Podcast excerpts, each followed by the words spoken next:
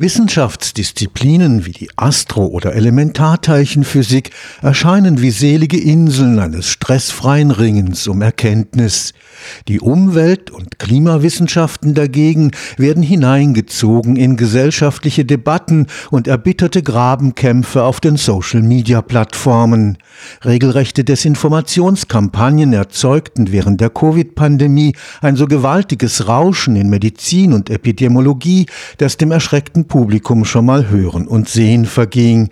Das Phänomen der hochgradig politisierten Wissenschaft ist nicht neu. In Sozialwissenschaften wie der Ökonomie haben sich politische Fraktionen schon lange mit Zitaten aus wissenschaftlichen Studien bekriegt. Nun aber sind auch Natur- und Technikwissenschaften betroffen und beeinträchtigt, denn das Vertrauen der Menschen in die orientierende Funktion von Wissenschaft hat abgenommen wie die Bereitschaft, sich vom medialen Rauschen beeinflussen zu lassen, von ganz bestimmten psychologischen Faktoren abhängt, ist Thema einer Gastprofessur am Karlsruher Institut für Technologie. Entscheidend ist die Fähigkeit zur sogenannten Metakognition. Metakognition sind die Kognitionen, die wir über unsere eigenen Kognitionen haben. Also was wir denken über unser eigenes Denken oder was wir wissen über unser eigenes Wissen. Ich denke, dass es generell was ist, was man sich auch als Einzelner immer wieder vor Augen rufen sollte, dass es zwei verschiedene Dinge sind. Was ich tatsächlich weiß über einen Themenbereich und was ich meine zu wissen. Und dieses Meinen zu wissen kann in zwei Richtungen abweichen. Man kann sich einerseits der Sache zu sicher sein oder man kann auch wirklich gute Informiertheit unterschätzen und beides ist nicht gut. Man sollte versuchen, gut kalibriert zu sein in der Einschätzung darüber, was man weiß und was man nicht weiß. Also sagen können, das ist etwas, was ich sicher weiß, das ist etwas, wo ich nur geraten habe oder auch in dem Feld habe ich viel Ahnung, in jenem Feld weiß ich wirklich gar nichts. Das ist Metakognition. Die Kognitionspsychologin Dr. Helen Fischer ist im laufenden Wintersemester Inhaberin der Gastprofessur für Wissenschaft und Gesellschaft am Zentrum für angewandte Kulturwissenschaft des Karlsruher Instituts für Technologie.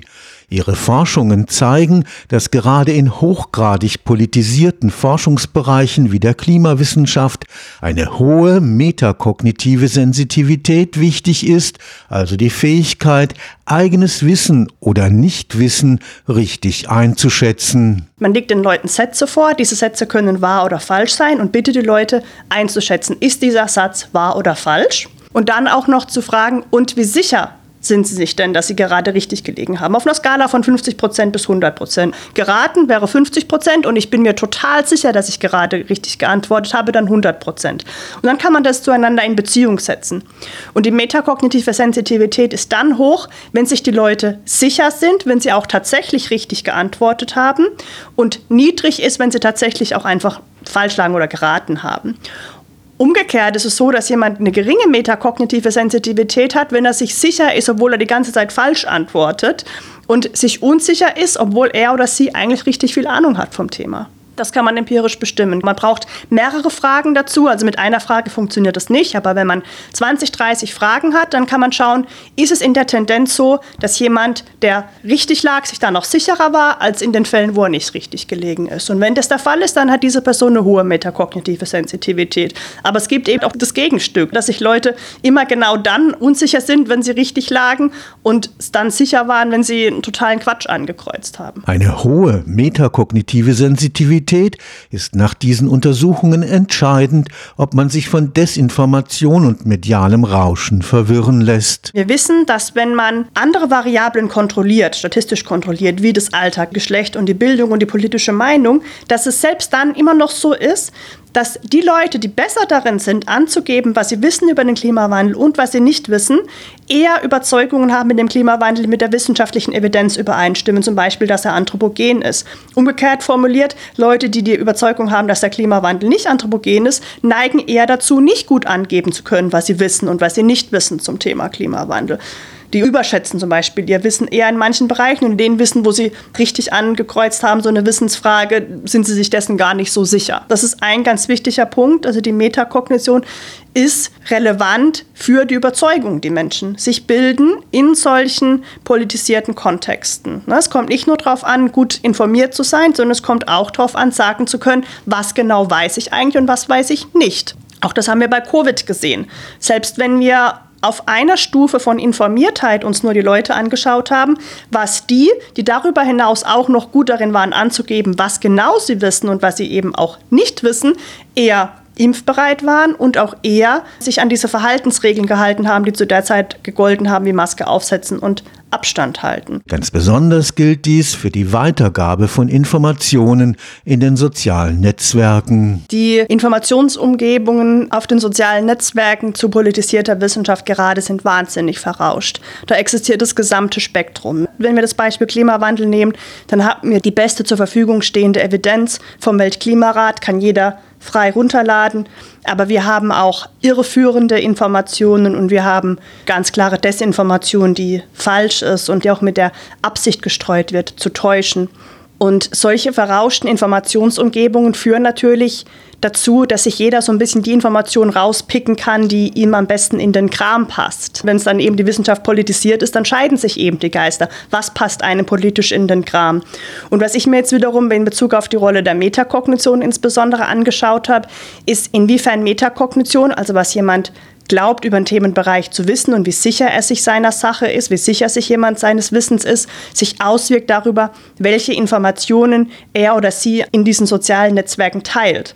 Wir haben die Leute mit verrauschten Informationen konfrontiert und sie dann gebeten, so, jetzt haben sie hier was bekommen an verrauschten Informationen, was davon möchten sie denn gerne an einen anderen virtuellen Teilnehmer oder eine andere virtuelle Teilnehmerin dieser Studie weitergeben? Und da haben wir festgestellt, dass, dass es so die üblichen Verdächtigen sind, die das bestimmen, ne? also die politische Einstellung zum Beispiel, korreliert damit, ob jemand eher mit der besten wissenschaftlichen Evidenz übereinstimmende oder eher Falschinformationen zum Thema verbreitet. Vor allem aber ist es tatsächlich auch das Vertrauen, das jemand in das Wissen hat. Also wenn man für das tatsächliche Wissen kontrolliert, dann ist es trotzdem auch noch entscheidend, dass Menschen diesem Wissen vertrauen. Wenn sie nämlich diesem Wissen kein Vertrauen schenken, dann ist es selbst, wenn man das tatsächlich objektive Wissen kontrolliert, sind die Leute mit weniger Vertrauen eher geneigt, Informationen zu teilen, die nicht mit der besten wissenschaftlichen Evidenz übereinstimmen, obwohl sie eigentlich das Wissen hätten. Ne? Aber sie vertrauen ihm einfach weniger. Sie denken, ja, so ganz sicher bin ich mir der Sache aber nicht. Interessanterweise schützt ein höherer Bildungsstand nicht immer vor einer niedrigen metakognitiven Sensitivität. Ein höherer Schulabschluss ist keine Garantie für eine realistische Einschätzung des eigenen Wissens bzw. Nichtwissens. Vor allem, weil wir wissen, dass bei politisierter Wissenschaft so ein eigentlich erstmal paradoxer oder unintuitiver Effekt eintritt und das ist, dass die Polarisierung mit zunehmender Bildung zunimmt. Man würde ja denken, dass je höher der Bildungsgrad ist, die Leute eher die Meinungen haben, die die Wissenschaft vertritt, also zum Beispiel zum Klimawandel, dann, dass der Klimawandel anthropogen oder menschengemacht ist. Und das ist überhaupt nicht so. Also das zeigt sich vor allem in den USA, aber durchaus auch in Studien in Deutschland immer wieder, dass bei politisierten Themenbereichen die Leute, die den höchsten Bildungsgrad haben, die höchste Polarisierung aufweisen, also in ihren Meinungen am meisten divergieren. Leute mit einem geringen formalen Bildungsgrad haben Meinungen zu dem Thema Anthropogenizität des Klimawandels ungefähr in der Mitte ist. Und bei den Gebildeten scheiden sich dann ganz stark die Geister in Abhängigkeit von der politischen Meinung, sodass es dann sogar so ist, dass der Zusammenhang zwischen Bildung und Meinung zum Klimawandel bei den Demokraten positiv ist, so wie man es erwarten würde, und bei den Republikanern es gar keinen Zusammenhang gibt oder der sogar leicht negativ ist. Das heißt, dass die Gebildeten am wenigsten überzeugt sind, dass der Klimawandel anthropogen ist. Für Dr. Fischer folgt daraus, dass metakognitive Sensitivität gesteigert werden kann, wenn Wissenschaft immer auch auf die Vorläufigkeit ihrer Forschungsergebnisse hinweist. Jeder einzelne Wissenschaftler, jede einzelne Wissenschaftlerin, die kommuniziert, tut gut daran, immer die eigene Unsicherheit mitzukommunizieren. Ja, es ist gute Praxis, mitzukommunizieren, wenn man etwas nicht sicher sagen kann oder nicht sicher beantworten kann. Eine noch so relevante Frage auf Basis der bestehenden Evidenz man ist besser beraten, dann, dann offen zu sagen, tut mir leid, ich muss Ihnen leider zumuten, hierzu keine wirklich abschließende Meinung zu haben, keine abschließende Antwort geben zu können, auch wenn Sie die jetzt gerne von mir hören würden. Damit Wissenschaft trotz dieses Imperativs kritischer Selbstreflexion Orientierung für politisches Handeln liefern kann, ist die Kommunikation einer Mehrheitsmeinung der Gemeinschaft der Forschenden einer Wissenschaftsdisziplin ein geeignetes Mittel. Insofern sind die Berichte des Weltklimarats ein Beispiel für gute Wissenschaftskommunikation. Wissenschaftskommunikation ist ja nicht so sehr, was das nur immer von Einzelnen vorangetrieben wird, sondern durchaus auch von mehreren. Und die modernen technologischen Mittel ermöglichen sowas eben auch zu aggregieren. Ne? Es kann ja durchaus auch sein, dass einzelne Wissenschaftlerinnen oder Wissenschaftler eher in, in Randbereichen unterwegs sind oder auch mal falsch liegen. Und dann ist es eben eine gute Idee, so Wahrheit über Aggregationsmethoden zu destillieren. Ne? Darüber, was viele Wissenschaftlerinnen und viele Wissenschaftler zu einem Thema sagen. Damit liegt man dann eher richtig. Das zeigt zum Beispiel der hohe Konsens zum anthropogenen Klimawandel. Und das ist dann im Übrigen auch ein ganz wichtiges Argument für die Öffentlichkeit.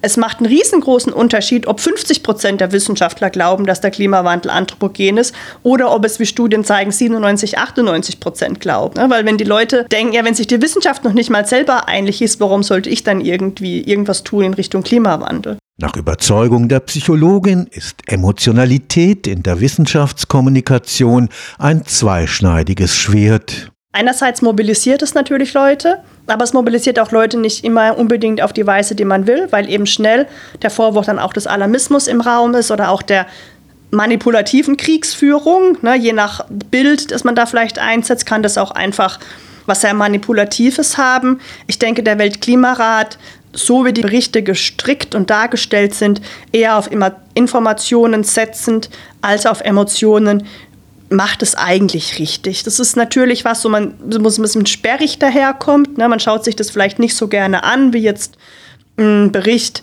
der mit vielen Bildern daherkommt, aber es ist auf eine Weise einfach sehr, sehr redlich, das so zu machen, eher auf die Informationen zu setzen als auf die Emotionen. Und im Übrigen, was der Weltklimarat ja auch macht, ist bei Kernaussagen die Sicherheit oder die Unsicherheit, die wissenschaftliche Sicherheit oder Unsicherheit mitzuliefern. Es wird berichtet in solchen Abstufungen, ob das jetzt mit sehr hoher Sicherheit behauptet werden kann ob, oder ob wir das noch gar nicht so genau wissen in der Wissenschaft und es sehr viel Unsicherheit gibt zu dieser und jener Prognose. Alles in allem ist die Metakognition ein Feld, in dem großer Forschungsbedarf besteht. Welche Formen der Wissenschaftskommunikation eignen sich vor allem dazu, dass Leute nicht nur besser informiert sind, das wollen wir immer, sondern dass sie auch eben tatsächlich diese bessere metakognitive Einsicht haben, was sie wissen und was sie nicht wissen. Das ist eine, ein ganz großes und unbeackertes, aber sehr, sehr wichtiges Feld. Und da interessieren mich vor allem auch wirklich die Rolle nicht nur der Wissenschaftskommunikation durch einzelne Wissenschaftlerinnen und Wissenschaftler, sondern auch die Rolle zum Beispiel von Museen.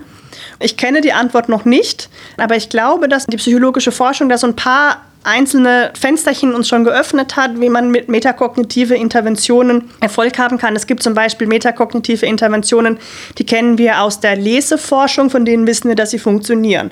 Da leitet man Leute an, sich nach jedem Absatz zum Beispiel, den sie gelesen haben, zu fragen, habe ich diesen Absatz gerade verstanden? Wenn ja, kann ich weiterlesen? Wenn nein, sollte ich nochmal zurückgehen. Und solche metakognitiven Interventionen können dafür sensibilisieren, dass man sich immer wieder selber checkt und auch selber mit sich hart ins Gericht geht. Habe ich das gerade wirklich verstanden oder nicht? Und das kann man sich mehr oder weniger zur Gewohnheit machen. Stefan Fuchs, Karlsruher Institut für Technologie.